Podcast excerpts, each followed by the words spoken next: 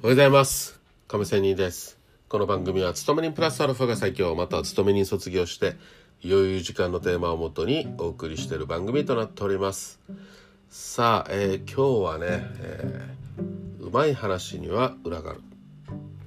まあ樽を知るという話をしたいと思いますが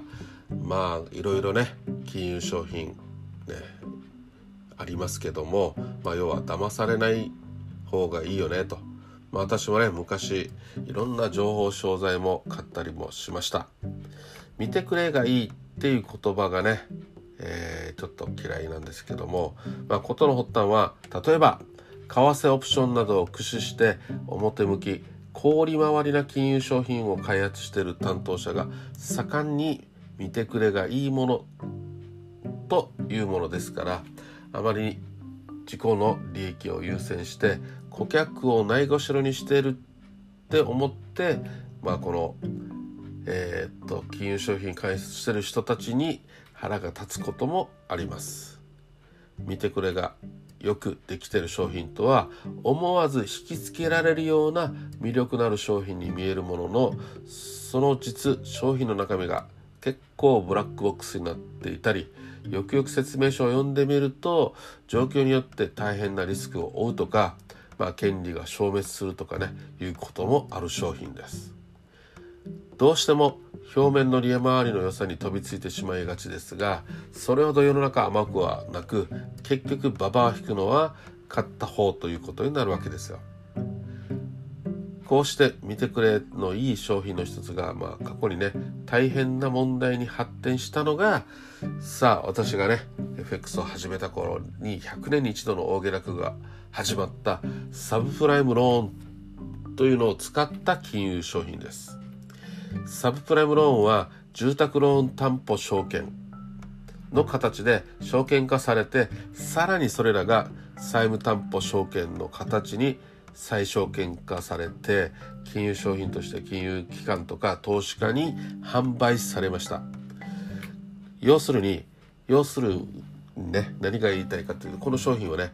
低い所得者向けの住宅ローンだったんですよ。でそれが金利が高くそれの商品化、えー、証券化の商品ですので見てくれはいいんですけども住宅ローンの返済方法がまあ当初数年間金利を低めに抑えたり当初数年間は金利のみの支払いを行ったりとかね当初の返済負担をかなり軽減したものが普及したということですよ。そのためにローンの借り手が自分の返済能力を無視した借り入れを行うことが可能となってえー、貸付が増加したという代物なので遅かれ早かれ破綻するということは目に見えていたと、ね、言えます。しかし見てくれの良さに金融機関や投資家が飛びついてしまったところで債務の延滞が、えー、どんどん続出して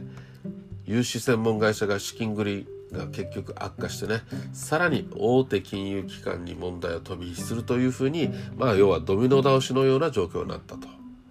大手金融機関の四半期決算で1兆円とか1兆5000億円の損失が発表されてこれでも大丈夫なのかと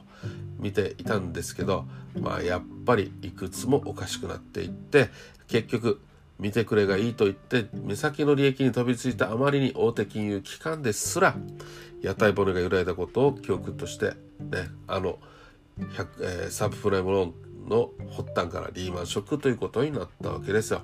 まあそれは記憶に残しておくべきかと思います。樽を知るということが肝心だという話でした。さあ週末金曜日です。えー、樽を知るうまい話には裏があるということで気をつけていきましょう。それでは今日も良い一日を。See you!